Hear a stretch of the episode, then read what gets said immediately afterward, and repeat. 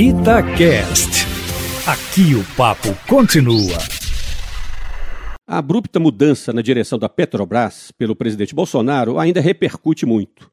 E não há como ser diferente diante das implicações econômicas que estão se avolumando. A intervenção direta do chefe do Executivo Federal na definição do preço dos combustíveis tem também consequências políticas está em questão em que medida a política econômica do governo Bolsonaro vai continuar se pautando pela agenda liberal instituída pelo ministro Paulo Guedes. O que se confirma com esse episódio é a tensão não resolvida entre duas perspectivas de política econômica: a que pretende estimular a liberdade do mercado e a que pretende acentuar a intervenção por parte do Estado a face liberal do governo Bolsonaro vai se revelando como meramente cerimonial, utilizada apenas para viabilizar sua eleição em 2018.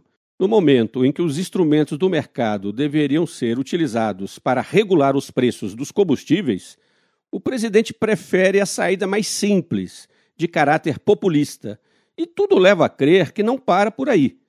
A energia elétrica é o próximo alvo do presidente vai se confirmando o que já se sabia do presidente Bolsonaro. Sempre foi defensor da intervenção do Estado na economia, o que o aproxima muito da perspectiva estatizante do governo petista. A esquerda e a extrema-direita no Brasil, e de modo geral no mundo ocidental, têm mais convergências do que divergências no que diz respeito às diretrizes de uma política econômica. A posição do ministro Paulo Guedes fica cada vez mais delicada, para não dizer fragilizada. E para piorar a situação, os preços dos alimentos permanecem nas alturas, especialmente da carne bovina.